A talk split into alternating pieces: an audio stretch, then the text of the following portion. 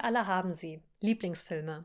Das sind Filme, die uns bewegen, zum Nachdenken bringen oder an eigene Erfahrungen anknüpfen. Filme, deren Themen uns fesseln und deren Machart uns fasziniert. Gibt es Verbindungen zwischen den Orten, an denen wir leben und aufgewachsen sind, den Orten, die wir Heimat nennen, und unseren Lieblingsfilmen? Damit herzlich willkommen zu Alles ist Film, dem Podcast des DFF. Am Mikro ist Naima Wagner. Unter dem Titel Frankfurter Filmschatz sammelt das interkulturelle Projekt Unser DFF Impulse für einen neuen Filmkanon. Welche Filme sehen die BewohnerInnen der Stadt Frankfurt als bewahrenswert an und warum? Dieser Frage ist das Team nachgegangen. Ziel des Projekts Unser DFF ist es, das Haus für ein diverseres Publikum zu öffnen und Menschen, die die Angebote des DFF bisher noch nicht nutzen, gezielter anzusprechen. Das DFF-Team hat einige der ProjektteilnehmerInnen zu ihren Lieblingsfilmen befragt. Samia, Nevin, Jagdish und Riham, vier FrankfurterInnen mit internationaler Geschichte, haben uns erzählt, welche Filme ihnen besonders wichtig sind, was diese Filme mit ihrer eigenen Biografie zu tun haben und warum es sich auch für andere lohnt, diese Filme zu sehen. Ihr hört nun Ausschnitte aus den Gesprächen. Anschließend spreche ich mit der Projektleiterin Barbara Dirksen über die Idee des Frankfurter Filmschatzes und das Projekt Unser DFF. Die Gespräche wurden pandemiebedingt teils draußen, teils über Zoom geführt. Wir bitten euch, die wechselhafte Tonqualität zu entschuldigen. Also mein Lieblingsfilm ist Casablanca. Wirklich, das ist der beste Film für mich. Mein erster Eindruck, als ich diesen Film gesehen habe, da war ich so begeistert. Und ich wollte den Film mehrmals sehen. Ob ich den Film in Ägypten gesehen habe oder hier in Deutschland, ich glaube in Deutschland. Ja, die, äh, die Geschichte von dem Film. Nach dem Zweiten Weltkrieg, da gab es so viele Flüchtlinge aus Frankreich und die sind auch äh, äh, für die erste Station sind die auch in Marokko gelandet, in Casablanca, mit dem Ziel, dass sie auch nach Spanien fahren oder fliegen und dann vom Spanien direkt nach Amerika, USA. Das war der Endeziel, der Traum für viele. Und äh, dann die Liebesgeschichte. Diese Romanze ist Wahnsinn, wirklich, zwischen Humphrey Bogart und Ingrid Bergmann. Ich fand die beiden sehr fasziniert. Dieser Film blieb in meiner Seele und in meiner Erinnerung lange Zeit. Da lernt man auch davon viel. Nach dem Krieg, da gab es so viel Armut und Angst. Und deswegen, der Mensch sucht auch einen Fluchtweg, egal wie viel das kostet. Ja, wenn ich die Chance habe, dann möchte ich wirklich den Film im Filmmuseum sehen. Das macht mich auch glücklich, diese tolle Atmosphäre, diese Riesenleinwand und die, die, die, die Ambiente, die Atmosphäre. Das ist ein Genuss. Ich habe echt Tag und Nacht drüber nachgedacht. Was ist mein Lieblingsfilm? Der Film, den ich mit auf eine Insel mitnehmen würde, ist tatsächlich Crossing the Bridge von äh, Fatih Akın. The Sound of Istanbul. Also ich habe den geguckt und ähm, ja, das, ich, ich würde mal nennen, das wie so ein Reframing der türkischen Kultur. Weil ich bin ja hier aufgewachsen, also mit meinen Eltern, die irgendwie ein bestimmtes Bild vermitteln wollten, so das sind wir, du musst so sein und dich irgendwie anpassen und dann und dann sehe ich so einen Film und denke mir, wow, okay, das sind Intellektuelle, das, ist, das sind Leute, die äh, Künstler sind, die verrückt sind, mit Musik experimentieren und dann die Stadt ist der Wahnsinn. Ich dachte, wow, das ist echt eine krasse Stadt. Dann habe ich 2009 bis 2012 tatsächlich in Istanbul gelebt und dachte, das, das ist alles aus dem Film und ich bin vor Ort und das war echt so ein richtig cooles Gefühl, das, das so, zu erleben. Also diese, diesen Kulturmix. Und ich bin auch sehr interessiert an den Menschen. Also ich wollte schon immer wissen, wie leben sie, was für Themen haben sie im Alltag, welche, welche Themen interessieren sie, wie ist überhaupt, wie funktioniert die Gesellschaft überhaupt. Und habe dann 2009 auch entschieden, in, nach Istanbul zu gehen für drei Monate. Sollten eigentlich drei Monate sein. Wollte nur ein Praktikum machen. Tatsächlich wurden es äh, fast vier Jahre, die ich da gelebt habe. Also ich bin ja hier geboren und aufgewachsen, aber in Istanbul habe ich mich kennengelernt da habe ich irgendwie von Tag zu Tag kam ich mir näher, weil das waren so irgendwie so wie, wie Mosaiksteine, die da noch dazugekommen sind oder auch so Puzzlestückchen, die zu mir gehören. Also ich habe ja in Deutschland eher so, okay, ich wollte alles meinen, was türkisch ist. Ich, also ich habe immer so diesen Satz im Kopf gehabt, ich bin nicht die typische Türkin, so will ich nicht sein und das bin ich nicht und wer bin ich überhaupt und immer auch diese Frage, dass man sich irgendwie einordnen muss. So, bist du Deutsche oder bist du Türkin? Und das, das war, hat mich auch manchmal so zum Wahnsinn gebracht. Also, warum soll ich mich jetzt irgendwie definieren? Und äh, um zurück zum Film zu kommen, und tatsächlich habe ich da Menschen gesehen, die mich angesprochen haben, wo ich gesagt habe, hey, mit denen würde ich jetzt irgendwo äh, feiern gehen und zusammensitzen und, und mich unterhalten. Es waren einfach ganz normale Menschen, die Bock auf Musik haben, die auch politisch sind und auch eine Message haben und ja, das, also das ist einer der Filme, wo ich sage, wow, ich habe vorhin auch schon zehn Minuten geguckt, weil ich mal wieder gucken wollte. Und ich habe da echt Gänsehaut, weil ich sage, ja, das, das, ich spüre das einfach. Ich weiß nicht, wenn man jetzt sagen würde, das ist was Türkisches, aber Musik spüren, also manchmal habe ich auch Gänsehaut. Also es können auch so Volkslieder sein aus den 70ern und ähm, ich das so stark und denke, ja, ich fühle mich dann wie zu Hause in, in, in, in der Musik und ich fand es ganz toll, dass dann der Protagonist, das ist so ein deutscher Musiker, der dann nach Istanbul geht und dann die verschiedenen Musiker kennenlernt und nochmal von seiner Perspektive.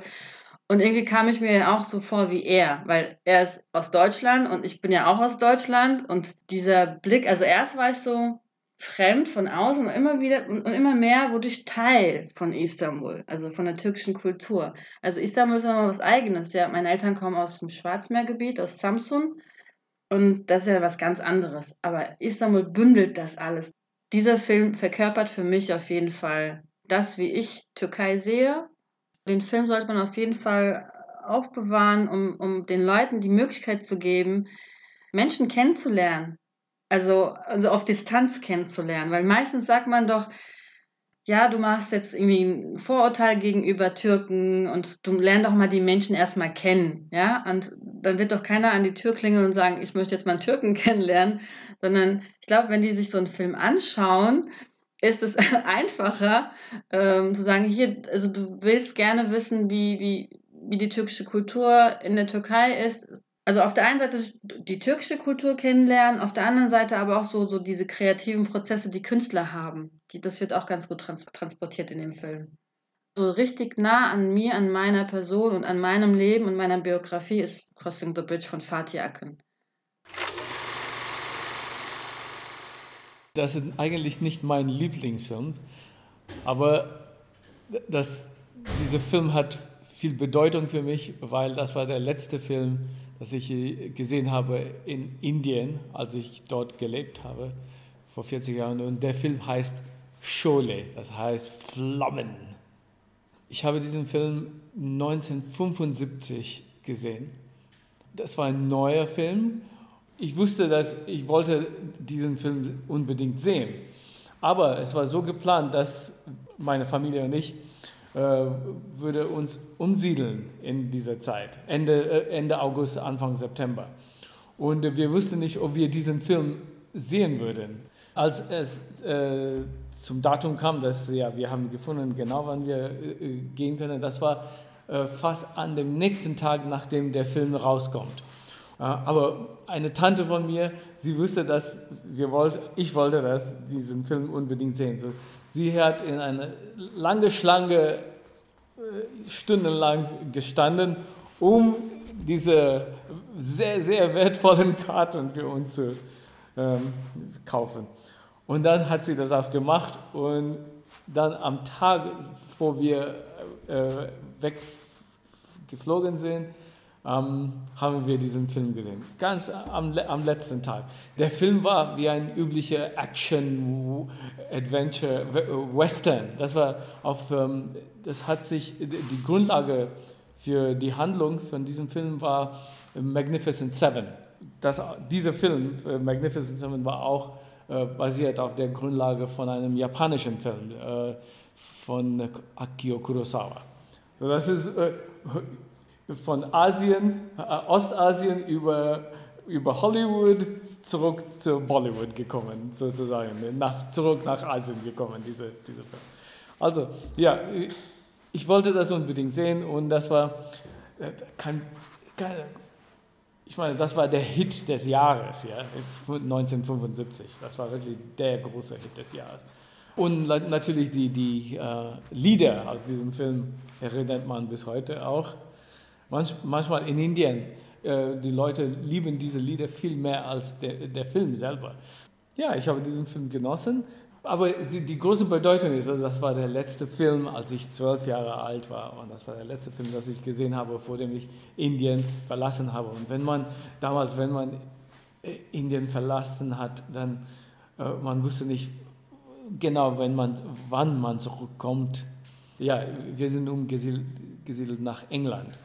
Und man wusste nicht, was in England passieren wird. Das war eine neue Schule für mich, ähm, ein neues Leben ich, habe, ich musste alles, was ich kenne, alles, alles was ich äh, bisher erlebt habe, alles muss, muss zur Seite musste ich legen, meine Kindheit, meine ganze Kindheit zur Seite legen und auf ein neues Leben freuen.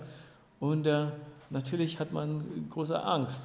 Und in, in diesem Zustand habe ich diesen Film gesehen und deswegen also erinnere ich auch diesen Film besonders. Man sollte so, diesen Film sehen, weil diesen Film darstellt indische Werte aus dieser Zeit. Für mich äh, hat dieser indische Film immer äh, eine, wie heißt es, äh, ein Vorbild, war, war, war, war immer mein Vorbild von, wie es ist, ein Mann zu sein und wie es ist, eine Frau zu sein in, in, in der indischen Gesellschaft. Weil in in diesem Film wird alle Tugenden idealisiert in diesem Film. Es wird, wird alles dargestellt, was ein guter Mensch und was ein schlechter Mensch ist. Und für, für einen jungen Mensch wie ich, äh, weißt du, das Leben, äh, äh, man versteht die Welt persönlich nur von den Erwachsenen, die um mich herum äh, waren. Aber in diesem Film lernt man von der größeren Welt wie es ist, insgesamt äh, ein Mann in Indien zu sein und eine Frau in Indien zu sein. Man muss sagen, äh, das waren in den 70er Jahren, weil Film ist immer hinterher, was passiert in der Gesellschaft. Man könnte sagen, das waren die Werte aus den 50er und 60er Jahren auch, natürlich, sehr traditionelle Werte. Und äh, auch in diesem Film, in, weißt du, in Indien, damals konnte man nicht sehr viel als äh, also Mittelschicht konnte man nicht viel herumreisen innerhalb Indien. Und in diesem Film konnte man äh, andere Teile von Indien sehen, was man selber nicht sehen konnte. Als Film selber ist der Film ganz normal, äh, wie, wie was man ein Masala, Masala Movie nennt in Indien. Ja? Es hat alles Song, Dance, äh, Fighting, Action, äh, Liebe und äh, wie ist es, äh, Rache. Das ist wirklich ein Masala-Western sozusagen. Wenn ich zum Beispiel sehr gestresst bin, denke ich äh, sofort an The Spirited Away, weil es nimmt dir zu einem andere, anderem Leben. Ich mag auch die Musik und es gibt mir gute Gefühle einfach. Ich habe das auch in alle Sprachen gesehen. Weil ich, ich, habe, ich habe mich interessiert einfach dafür. Also ich habe das auf Arabisch, auf Englisch, auf Japanisch, auf Französisch und äh, auf äh, Deutsch. so jedes Mal sehe ich das in einer neuen Sprache, weil es ist cool. Also die, das erste Mal, die ich das gesehen habe, war auf Englisch. So das ist die like most familiar Sprache für mich. Aber ja, das ist die Lieblingssprache äh, für Spirited Away. Aber mm, auf Japanisch natürlich, das ist so cool, weil das ist die Originalsprache. Normalerweise schaue ich äh, mir Anime auf Japanisch, nur auf Japanisch an. Ich empfehle das immer. Äh, die Leute sagen, ja, ihr müsst Spirited Away anschauen, weil es hat, ja, so, wie sagt man das? Also die Energie von der Film ist sehr schön. Ja, ist einfach sehr innocent. und auch simpel. Also man kann viel erreicht, wenn man selbst äh, bleibt. Und äh, ja, also die Shihiro, sie ist eine gute Mädchen, also gutes Mädchen, sehr authentisch. Man lernt viel von Shihiro. Und sie hat sich auch äh, viel entwickelt. Ich mag das auf Filme. Also wenn eine Person sich entwickelt, ich liebe solche Filme. weil äh, man viel, äh, fühlt sich, als, als ob man äh, in einer Journey mit der Hauptcharakter geht. Und äh, das mag ich sehr. Es ist sehr japanisch, aber gleichzeitig können wir alle diese Sachen verstehen. Wir können auch äh, uns verbinden zu die, die Geschichte. Ja, ich kenne den, den Film by heart.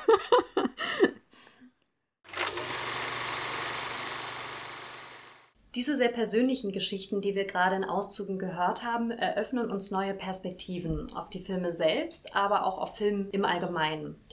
Barbara, du leitest das Projekt Unser DFF. Der sogenannte Frankfurter Filmschatz ist Teil davon. Kannst du uns noch mal beschreiben, wie genau die Idee zu diesem Schatz aussah? Ja, sehr gerne und vielen Dank für die Einladung zum Podcast, Naima.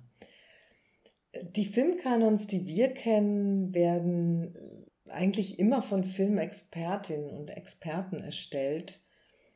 Ähm, zum Beispiel die Top Ten Liste vom Filmmagazin Sight and Sound vom British Film Institute, die alle zehn Jahre erstellt wird, äh, oder auch die Liste vom Deutschen Kinematheksverbund mit den 100 wichtigsten deutschen Filmen. Hm, vor ein paar Jahren hatte ich die Überlegung, da fragte ich mich, was wäre eigentlich, wenn Jugendliche ihre persönliche Filmliste erstellen würden und ihre Filme bei uns im Kino zeigen würden. Also wo gäbe es möglicherweise Überschneidungen mit den bekannten ähm, Filmlisten und was alles wäre dabei, was in den üblichen Filmkanons eben nicht enthalten ist. Dann kam diese Überlegung wieder ins Spiel, als wir unser DFF konzipierten. Ein Projekt, das wir mit Teilen der Frankfurter Stadtgesellschaft realisieren wollten und eben auch mit Frankfurterinnen und Frankfurtern, die teilweise aus unterschiedlichen Herkunftsländern kommen, also eine internationale Geschichte haben.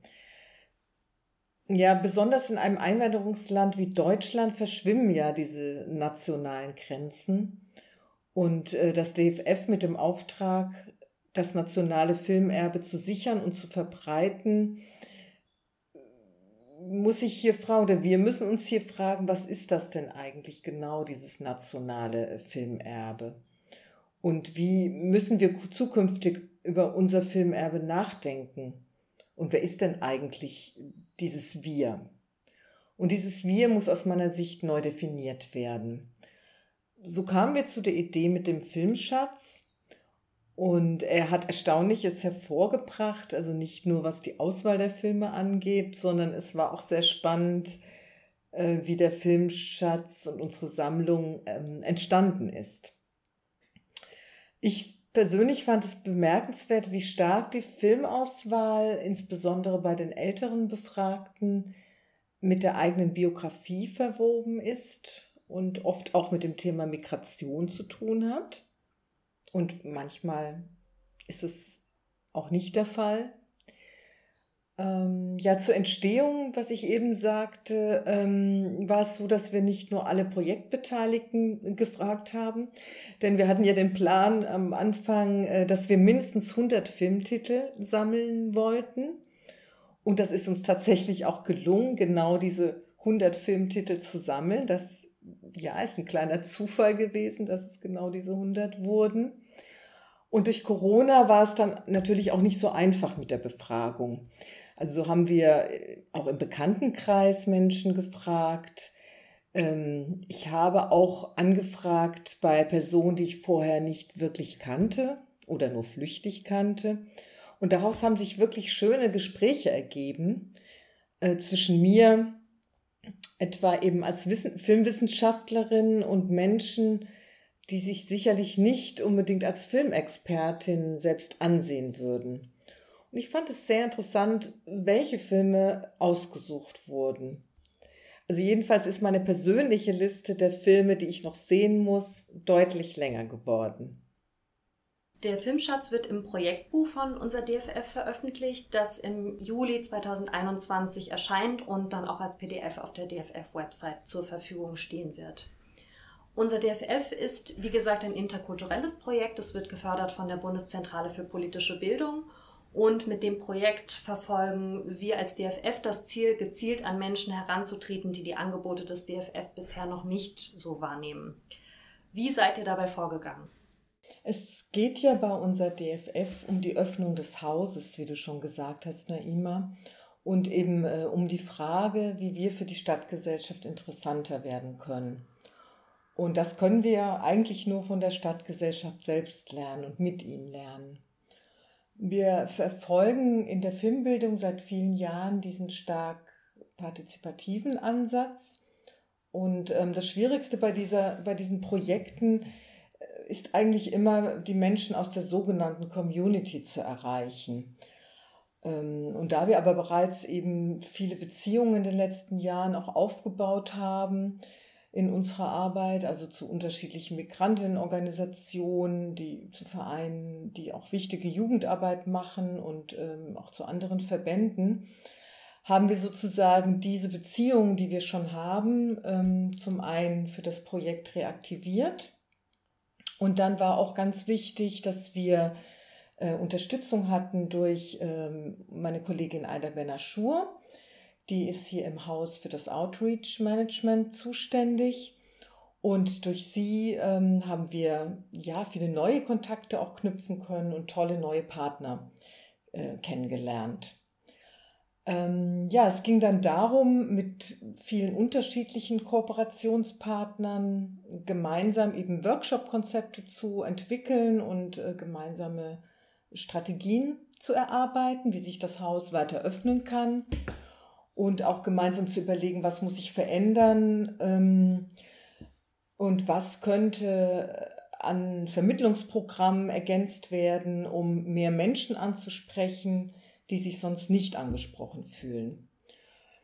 Und äh, mein Projektteam hier in Mai und Julien Name und ich, wir haben äh, gemeinsam Konzepte entwickelt, äh, die wir dann mit den Leiterinnen und äh, Leitern der verschiedenen Partner ähm, entwickelt haben. Also das war noch vor Corona eben, das waren persönliche Treffen. Und äh, dann haben wir das auf die jeweiligen Gruppen abgestimmt.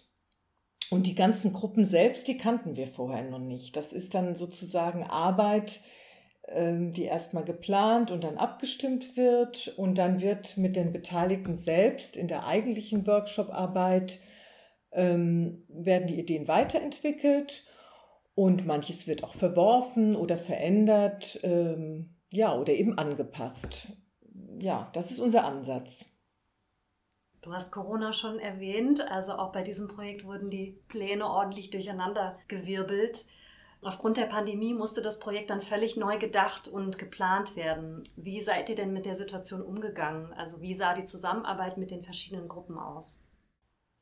Ja, das war eine große Herausforderung. Denn wir konnten ja erstmal all die Planungen und schönen Ideen äh, zunächst nicht umsetzen.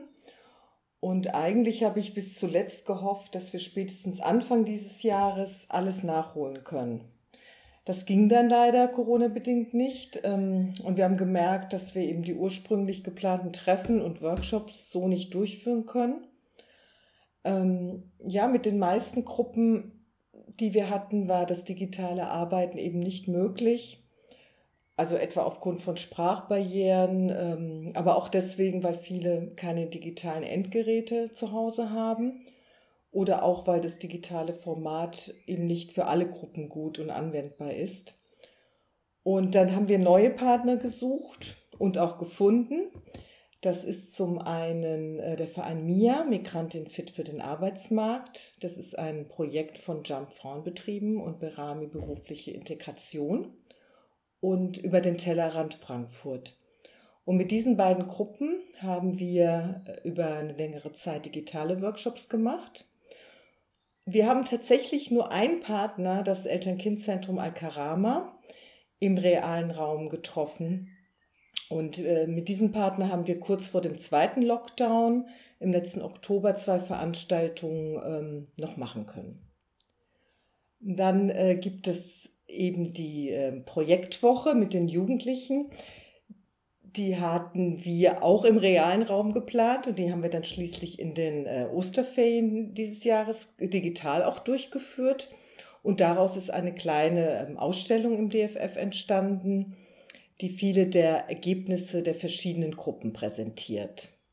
Was habt ihr denn bei dem Projekt gelernt? Wir haben unglaublich viel bei dem Projekt gelernt und ähm, ich nenne jetzt hier nur mal das, das Wichtigste für mich.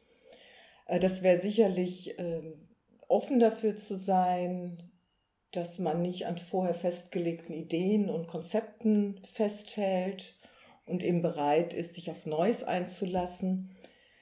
Das versucht man natürlich immer irgendwie in ähm, solchen Projekten und klammert dann doch stark ähm, an vorher entwickelten Ideen.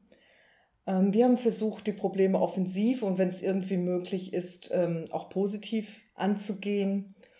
Und ähm, das ist mit diesem ja, tollen Projektteam auch, auch wirklich gut gelungen. Mm, ich glaube, man bei einem solchen Projekt ähm, ja, muss man sich auch für Menschen und ihre Geschichten interessieren und auch für diesen, diesen Geschichten äh, genug, genügend Raum geben, im wörtlichen wie im, im übertragenen Sinne. Solch ein Projekt kann nur gelingen und ich glaube Lernen generell, wenn man sich selbst nicht zu wichtig nimmt und durchlässig bleibt. Wichtig war sicherlich auch, dass wir im Projektteam divers aufgestellt waren. Das erleichterte den Teilnehmenden Beziehungen aufzubauen und äh, auch eine vertrauensvolle Kommunikation zu führen.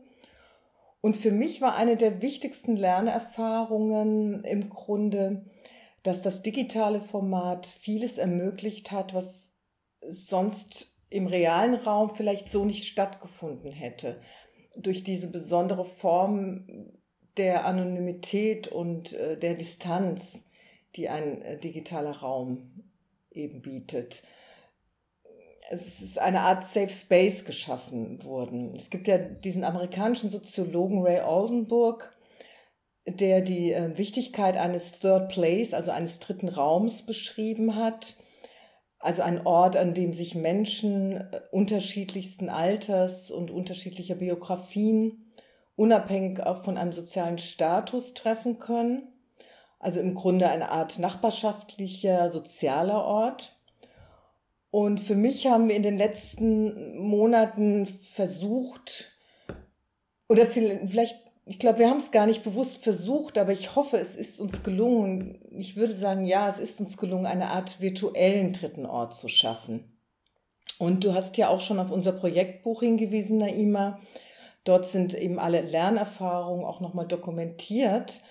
Ähm, denn wir möchten natürlich das im Projekt äh, Erlernte mit allen teilen und eben auch mit denen, die sich für das Thema kulturelle Teilhabe, Diversität und partizipatives Arbeiten interessieren und vielleicht ähnliche Projekte durchführen möchten. Das Projekt endet jetzt im Sommer. Wie geht es dann weiter? Ja, leider sind wir am Ende des Projekts angekommen und ähm, natürlich würden wir sehr gerne an die Arbeit anknüpfen und unsere Gruppen möchten das auch. Und wir versuchen ähm, ja jetzt schon parallel Mittel zu akquirieren für eine Fortsetzung. Und das ist leider immer das große Thema bei dieser Art von Projekten, ähm, die durch Stiftungsgelder oder durch andere Förder eben realisiert werden können. Es ist nie einfach, äh, Mittel zu akquirieren für Folgeprojekte. Und jenseits dessen versuchen wir einige der Workshop-Ideen, die ja auch gemeinsam eben mit den Gruppen entwickelt wurden, sagen wir mal auf etwas anderem, ja etwas unkonventionellerem Wege äh, umzusetzen. Wir möchten alle in jedem Fall, dass es perspektivisch auch weitergeht und dass diese wichtigen Beziehungen, die wir ja im Projekt aufgebaut haben, dass wir die weiterpflegen können und dass es auch weiterhin einen gemeinsamen Austausch gibt. Äh, weißt du, das ist auch ähm, ja so ein bisschen der Grund, weswegen ich nicht so gern von Zielgruppen spreche, mit denen wir arbeiten, die uns brauchen, sondern es sind ja die Menschen, die wir brauchen, ähm, mit denen wir arbeiten müssen und sollten, um uns äh, zukünftig als Institution auch neu aufzustellen und ähm, ja, mit uns gemeinsam, mit diesen Menschen hoffentlich diesen Weg zu gehen und an einem Ziel zu arbeiten. Sehr schönes Schlusswort. Dann vielen Dank für das Gespräch. Und ja, euch vielen Dank fürs Zuhören. Wir freuen uns, wenn ihr unsere Podcasts abonniert. Wenn ihr Kommentare, Ideen oder Anregungen habt, dann schreibt uns gerne eine Mail an podcast.dff.film oder über Social Media.